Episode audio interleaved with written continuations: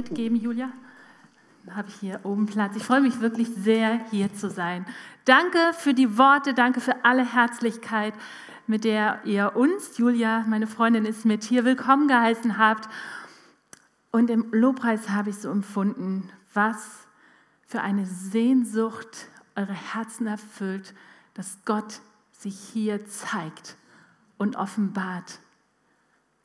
Was für ein gesegnetes und gesalbtes Lobpreisteam ihr habt.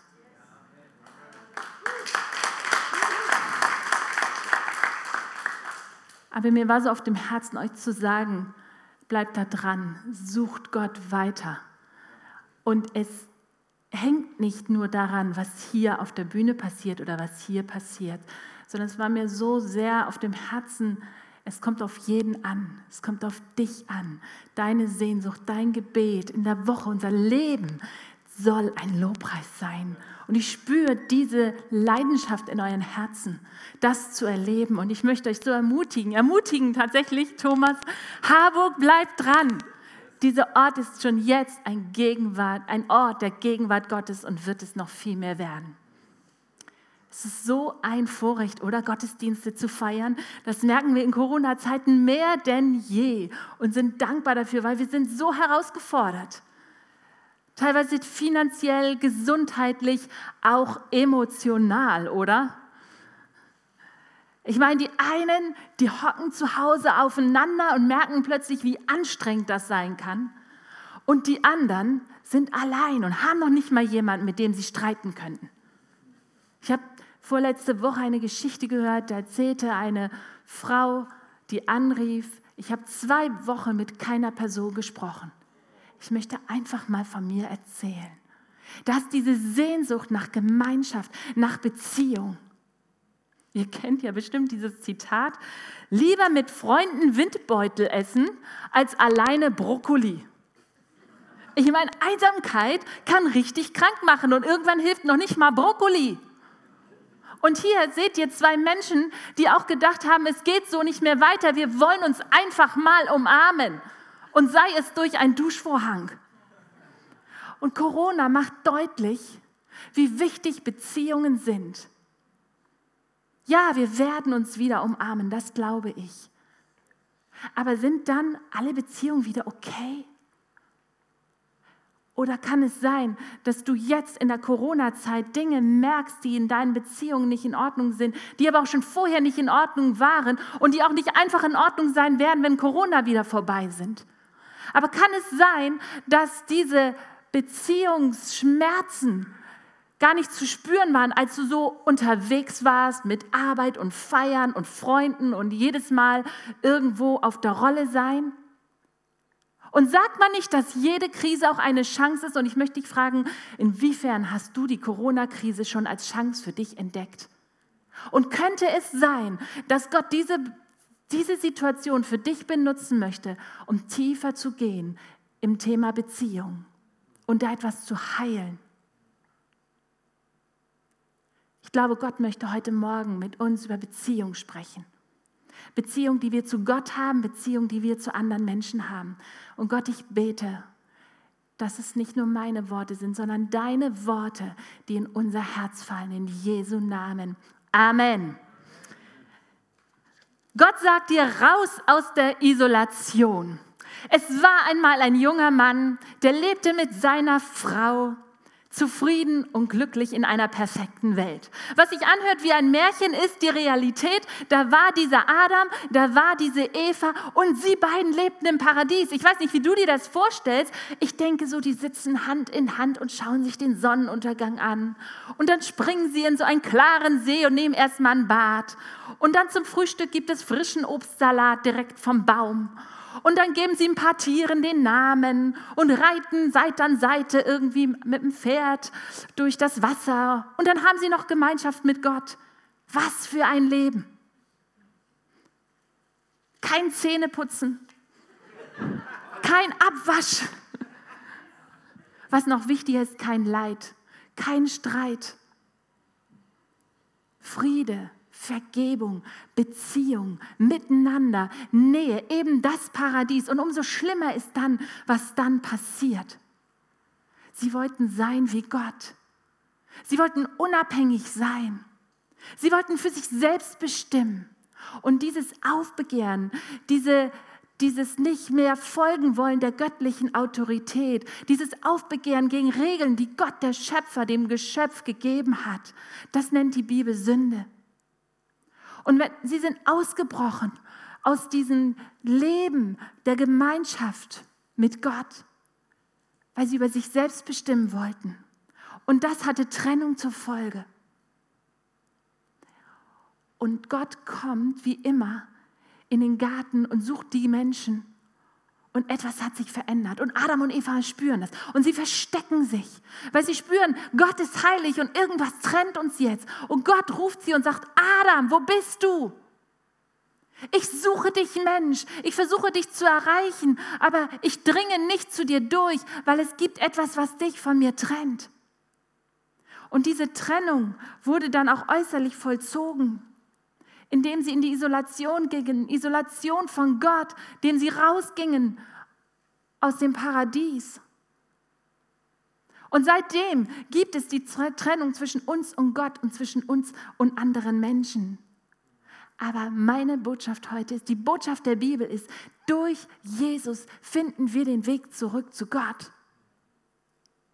Denn jeder, der nach Adam geboren ist, und soweit ich das hier überblicken kann, sind wir das alle, sind wir hineingeboren in diese Trennung.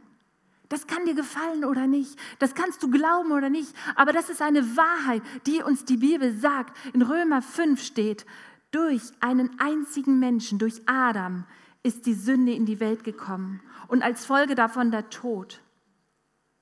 Wie der Tod. Adam und Eva haben dann noch gelebt. Ja, es ist hier zunächst der geistliche Tod gemeint. Diese Verbindung, die sie hatten mit Gott, die war zerbrochen. Und es war nicht mehr möglich, in dieser göttlichen Gemeinschaft zu leben. Die Sünde isoliert uns von Gott. Und Gott hat diese Trennung nie gewollt. Und deswegen hat er einen Weg gesucht. Deswegen hat er Jesus geschickt. Und Jesus hat bezahlt deine Schuld weil er schuldlos war, hat deine Schuld auf sich genommen und ist ans Kreuz gegangen und ist auferstanden. Und dadurch kann Gemeinschaft zwischen dir und Gott wiederhergestellt werden. Das sagt nicht ich, das sagt die Bibel, Römer 5, Vers 18. Es steht also fest, durch die Sünde eines Menschen, Adam, sind alle Menschen in Tod und Verderben geraten. Aber durch die Erlösung eines Menschen, Jesus, haben alle die Chance zu einem neuen Leben. Ist das gute Botschaft?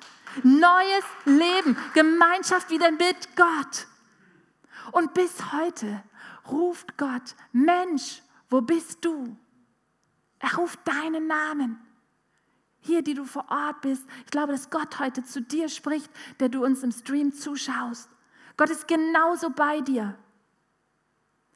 Und er ruft dich raus, raus aus der Gottesferne, raus aus der Isolation, raus aus der Trennung. Und dieser Ruf ist eine Einladung. Es ist ein Geschenk. Du entscheidest, ob du es annimmst oder nicht. Lass dich versöhnen mit Gott. Das ist Gottes Ruf an dich. Und ich glaube, dass es heute möglich ist, diesen Weg zu gehen und zu erkennen, Jesus, du bist für mich gestorben. Ich will das. Ich will diesen Weg zu Gott finden. Und dann kann das dein Bekenntnis werden, was in Römer 5, Vers 1 steht. Nachdem du durch den Glauben von deiner Schuld freigesprochen bist, steht nun nichts mehr zwischen dir und Gott. Du hast Frieden mit ihm. Wem verdanken wir das? Allein Jesus Christus. Er hat dir die Tür zu diesem neuen Leben mit Gott geöffnet. Und ich glaube, für viele ist diese Corona-Zeit eine Zeit des Nachdenkens, wo man irgendwie spürt, es muss doch mehr geben. Mehr als Party und Freunde und Reisen und Arbeit. Es muss doch etwas geben in dieser Welt, was mich auch durch Trisen hindurchträgt. Und das lässt uns fragen. Das lässt uns nachfragen, denken, Gott, gibt es dich? Und ich glaube, Gott möchte sich dir zeigen. Heute. Aber ich glaube, es gibt auch Menschen, die haben diese Beziehung zu Gott eigentlich und die sind schon eine Weile unterwegs. Aber du würdest sagen, meine Beziehung zu Gott, da ist Entfremdung reingekommen. Da ist Vertrauen verloren gegangen. Du hattest dir vorgestellt, dass das Leben mit Gott anders läuft. Da sind Dinge passiert, die hätten nicht passieren sollen, wenn es nach dir ginge. Da sind diese Gebete, die immer noch nicht erhört sind. Das ist der finanzielle Segen, der ausbleibt. Da hattest du gedacht, dass Gott etwas dir zusagt, dir etwas verspricht. Und du wartest immer noch darauf. Gott, warum heilst du nicht hier? Warum rettest du nicht diesen Menschen, den ich so sehr liebe? Wieso beantwortest du die Gebete nicht? Und da ist Frust und da kann auch Ärger sein und vielleicht auch Bitterkeit. Und das isoliert dich von Gottes Liebe. Und da auch da ist etwas kaputt gegangen in deiner Beziehung zu Gott. Und ganz ehrlich, ich weiß nicht, warum Gott nicht hier heilt und dort rettet und dort schneller eingreift. Ich weiß nicht, warum Mütter sterben, warum Kinder verhungern, warum Menschen sich so viel Leid antun. Aber ich weiß, dass es dennoch und immer sich lohnt, Gott zu vertrauen. Das ist das, was die Eltern von Mirko erlebt haben. Erinnert ihr euch an Mirko, diesen zehnjährigen Jungen, der vor zehn Jahren verschwunden ist?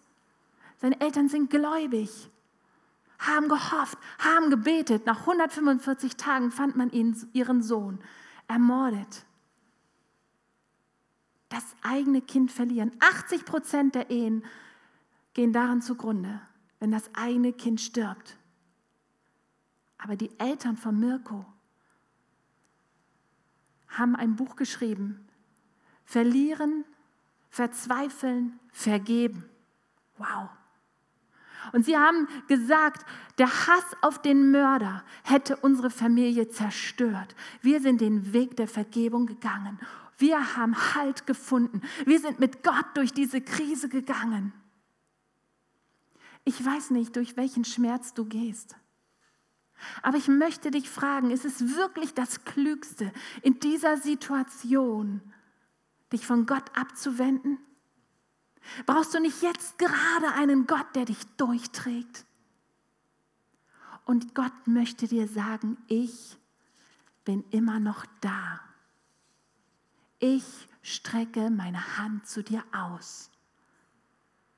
Und lass doch mal alles los, was du in deinen Händen hältst und was dich daran hindert, Gottes Hand anzu, anzufassen und danach zu greifen.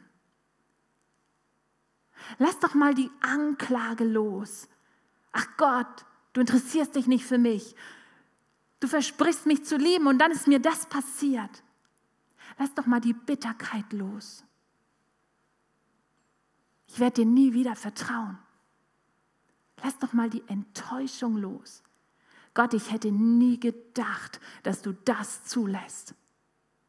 Die Rachegedanken. Oh, wenn ich könnte, dann würde ich. Oder die Gleichgültigkeit. Ich habe einmal für dich gebrannt, Gott, und jetzt bist du mir einfach nur noch egal. Du musst durch diese Schmerzen nicht alleine gehen. Ganz im Gegenteil. Meine Erfahrung ist es, dass es in meinen Wüstenzeiten, wenn ich geklagt, wenn ich gezweifelt, wenn ich frustriert war, wenn ich verletzt war, dass es genau diese Zeiten sind, wo Gott mir so nah ist. Genau diese Zeiten sind es, wo er mich in die Tiefe führt.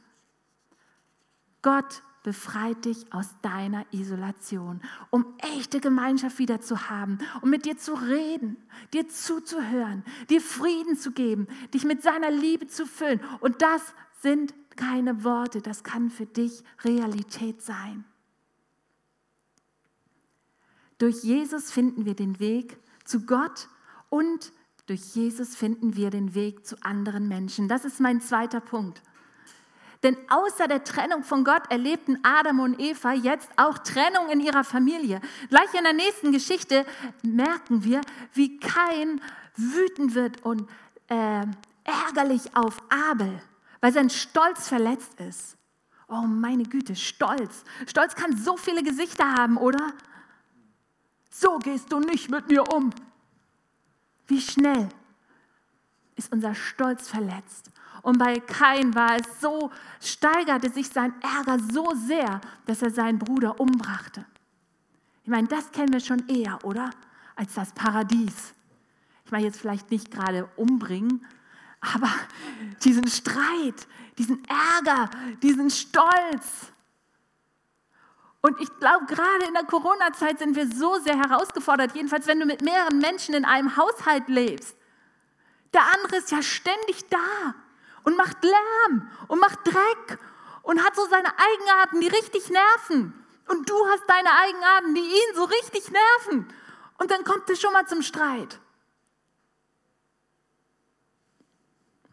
Aber manchmal sind es gar nicht die großen Dinge oder der große Knall zwischen dir und einer anderen Person, die so eine Mauer der Isolation bauen, sondern manchmal sind es die vielen kleinen die vielen kleinen Situationen, die sowieso ein Mauerstein sind und der erste Stein fällt noch nicht auf, aber es kommt noch einer dazu und noch einer dazu und plötzlich denkst du, irgendwas stimmt nicht mehr in unserer Beziehung. Was können solche Steine sein? Da gab es Streit, der nie bereinigt wurde. Ja, es ist doch so viel einfacher, einfach Gras drüber wachsen zu lassen, oder? Es ist immer so anstrengend, das alles nochmal zu bereden und wie hast du das gemeint und wie habe ich das gemeint und ah, bla. Lassen wir doch einfach, aber es bleibt etwas zurück. Da gibt es Enttäuschungen durch Freunde, durch Kollegen, auch in der Gemeinde. Du hast dich anvertraut jemandem in deiner Kleingruppe und dann musst du die Geschichte von irgendwo hören. Das tut weh. Das ist ein Stein. Auch Festlegungen können solche Steine sein. Nie wieder werde ich so vertrauen. Nie wieder werde ich eine Frau so lieben. Nie wieder werde ich eine Autorität über mich akzeptieren. Nie wieder werde ich abhängig sein von einem Mann. Das sind Steine in unserem Leben. Die bauen sich auf zu einer Mauer und diese Mauer bringt dich in Isolation. Wie geht es dir denn da hinter deiner Mauer? Och, sicher. Mir geht's sicher. Ja. Und es geht dir einsam. Und du bist getrennt. Und du lebst nicht das Leben, das Gott für dich hat. Isolation macht einsam.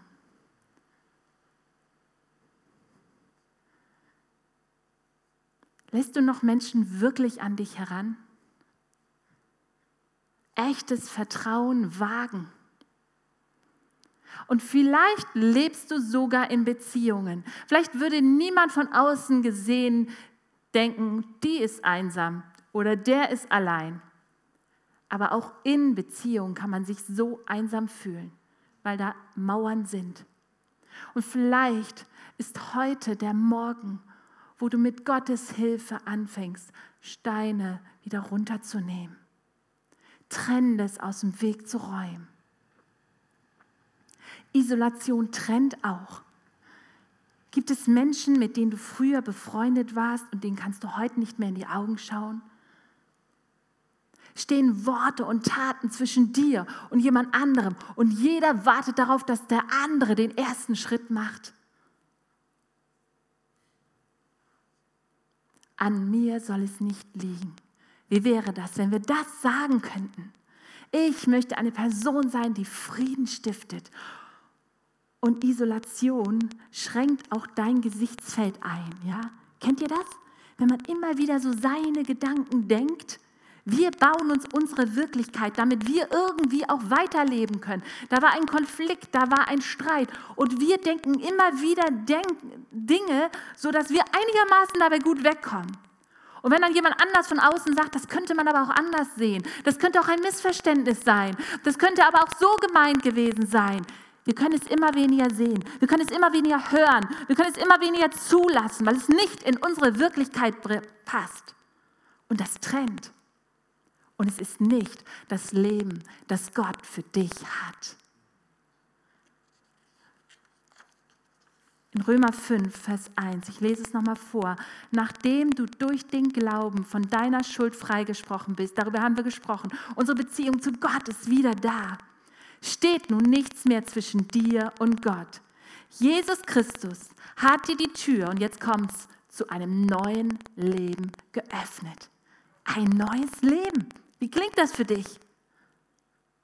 Okay, es klingt nicht gut. Kennt ihr diese Vorher-Nachher-Bilder? Die sind äh, manchmal gefaked, aber trotzdem, bei Gott ist es kein Fake. Bei Gott gibt es ein Vorher- und ein Nachherleben. Und zu diesem Vorherleben gehörten bestimmte Denkweisen, bestimmte Handlungen, bestimmte äh, Verhaltensweisen. Verletzt du mich, verletze ich dich auch. Redest du schlecht über mich, rede ich auch schlecht über dich. Und indem wir anfangen, dass unsere Beziehung zu Gott wieder stimmt, dann versetzt er uns in ein neues Leben. Er schenkt dir ein neues Leben. Er macht dich zu einer neuen Kreatur. Und das ist eine neue Lebenswirklichkeit. Du bist nämlich dein Kind Gottes. Er ist dein Vater. Uns wurde neues Leben geschenkt. Haben wir das wirklich begriffen? Prägt das unser Denken? Ich glaube, das ist so also immens wichtig, dass jeder Christ das versteht, jeder Mensch das versteht. Wir sind eine neue Kreatur. Und wenn du merkst, dass das noch dein Denken gar nicht so prägt, dann möchte ich dir eins sagen, lies mal Römer 6. Wenn du alles aus dieser Predigt vergisst, ja, und das mitnimmst, lies Römer 6, bete es durch, sprich es laut aus, jeden Tag, wenn du das tust, dann war dieser Gottesdienst nicht umsonst. Römer 6. Ernähre dich damit, mit diesem Denken, ich bin mit Gott begraben und auferstanden zu einem neuen Leben. Und du brauchst nämlich nicht aus eigener Anstrengung versuchen, dich irgendwie zu verändern, irgendwie liebevoller zu sein, irgendwie nicht so viel zu streiten, sondern es geht erst um dein Sein. Es geht erst um das, was Jesus macht. Er versetzt dich in ein neues Leben. Und dieses Sein kommt ins Tun. Der Stand in Christus, ich bin sein Kind, muss zum Wandel führen. Ich verhalte mich auch so. Ich muss mich nämlich nicht mehr so ver verhalten. Ich kann es zwar noch, ja, kennst du aus deinem eigenen Leben, es geht noch, aber du musst es nicht mehr. Die Kraft der Sünde und die Macht der Sünde wurde gebrochen und es passt auch nicht mehr zu deinem neuen Leben. Und deswegen kommt Paulus, nachdem er lang und breit in Römer 6, 7, 8 erklärt hat, wie du in dieses neue Leben hineinversetzt wurdest, kommt er dann zu dem Punkt, wo er sagt, und legt nun ab. Legt nun ab dies und legt nun ab das. Und Leute, wenn wir das nicht auch betonen und tun und nur die Gnade sehen und nur das, ich meine, es ist die Wahrheit, die Gnade ist da, die Gnade ist die Grundlage, aber die Gnade führt zu einem veränderten Leben. Und wenn du denkst, du kannst so leben, wie du willst, weil Gott ja so gnädig ist und dich gerettet hat und dich lieb hat, dann siehst du das falsch. In Epheser 4 steht, ihr sollt euch von eurem alten Leben, dem alten Menschen mit all seinen trügerischen Leidenschaften endgültig trennen und euch nicht länger selbst zerstören. Hier sehen wir nochmal die Motivation. Gott hat immer das Gute für dich im Blick. Er möchte, dass du dich nicht zerstörst. Und deswegen sagt er, es gibt ein neues Leben. Gottes Geist will dich mit einer völlig neuen Gesinnung erfüllen. Und wie sieht die nun aus? Belügt euch also nicht länger, sondern sagt die Wahrheit, lesen wir. Wenn ihr zornig seid, also das kommt schon noch vor, dann macht es nicht noch schlimmer, indem ihr unversöhnlich bleibt. Lasst die Sonne nicht untergehen, ohne dass ihr es euch vergeben habt. Das ist ziemlich praktisch, oder? Und im November geht die Sonne ganz schön früh unter. Also da müssen wir uns ranhalten. Redet auch nicht schlecht voneinander. Was ihr sagt, soll für jeden gut und hilfreich sein. Mit Bitterkeit, Jezorn, Wut, gehässigen Gerede oder anderen Gemeinheiten sollt ihr nichts mehr zu tun haben. Seid vielmehr freundlich und barmherzig. Und dann kommt es, immer bereit, einander zu vergeben, so wie Gott euch durch Jesus Christus vergeben hat. Und hier ist Paulus wieder da, wo er angefangen hat. Gott vergibt dir zuerst. Deine Beziehung zu Gott kommt in Ordnung. Du bist ein Kind Gottes. Und das befähigt dich, eine andere Beziehung mit Menschen zu führen, als du es selber könntest, ihn zu vergeben.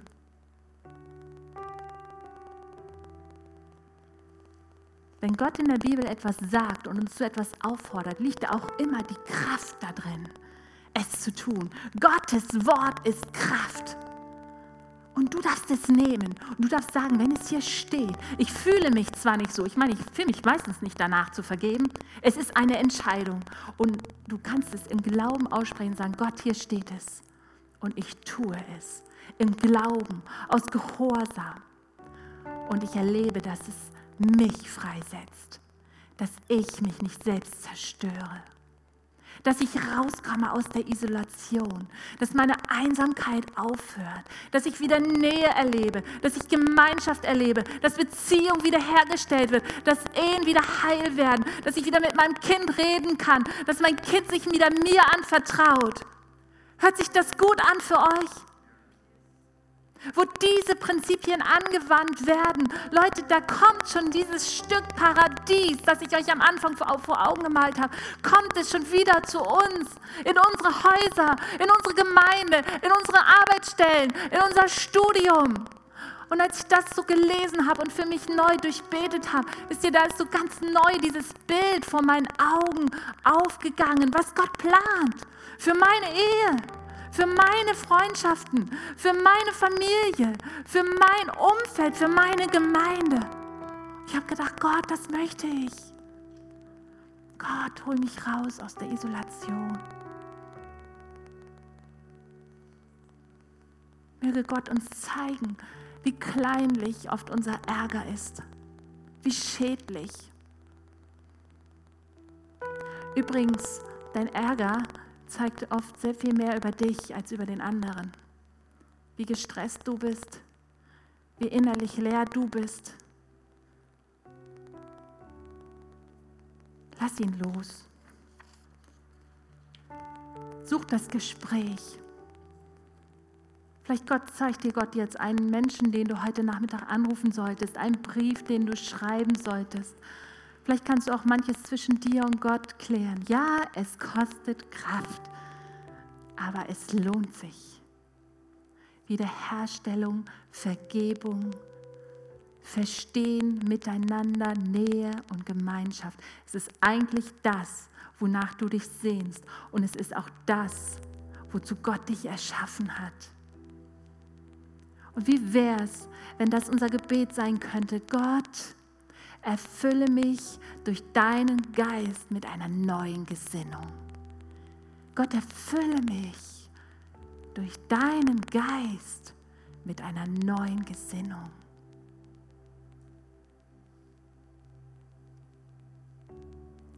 Gott möchte dich rausholen aus der Isolation und hinein in ein Leben, das er für dich plant. Lasst uns beten, lasst uns hineingehen in ein Gespräch mit Gott.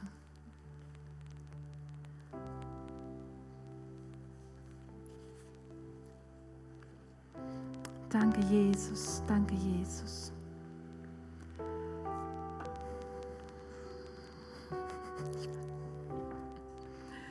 Halleluja. Danke, Gott. Gott hat geredet und wir dürfen ihm antworten. Gott, gib mir durch deinen Geist eine neue Gesinnung. Halleluja. Wir haben vorhin gesungen, Wunder können jetzt geschehen. Glauben wir das? Ihr Lieben, steht doch mal mit mir auf. Wir haben so viel über die Liebe gesungen vorhin. Es war nicht abgesprochen, aber ich glaube, dass Gott uns heute in diese Richtung lenkt und leitet. Ich glaube, dass heute wirklich Wunder geschehen können und es ist ein Wunder überall immer wenn Wiederherstellung passiert. Zwischen dir und Gott, aber auch zwischen dir und einem anderen Menschen. Und ich spüre so, dass dort Menschen sind, auch vorm Stream, aber auch hier vor Ort und du kämpfst mit dir.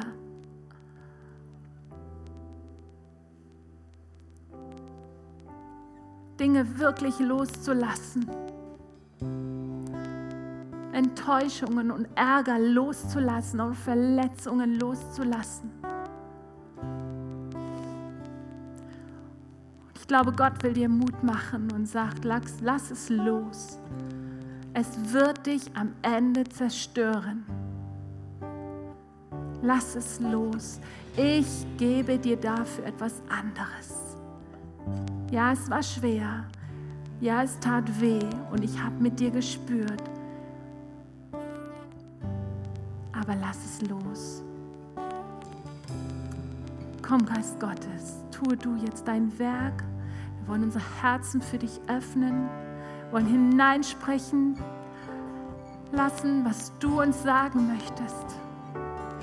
Fang einfach an, selber mit Gott zu reden, etwas vielleicht auszusprechen.